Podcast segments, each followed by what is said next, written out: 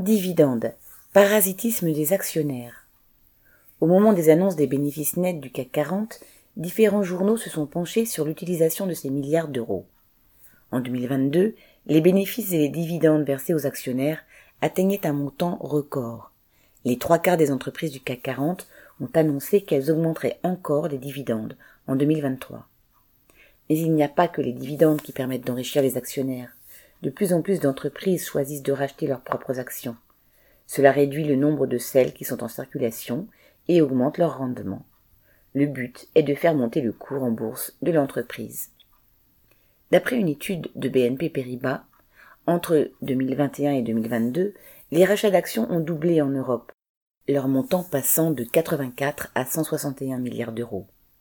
Pour 2023, Total Energy prévoit déjà de dépenser pour cela 2 milliards d'euros, et Stellantis 1,5 milliard. La sueur des travailleurs est ainsi dilapidée dans des activités financières parasitaires pour faire monter artificiellement des cours en bourse et enrichir les actionnaires. C'est elle.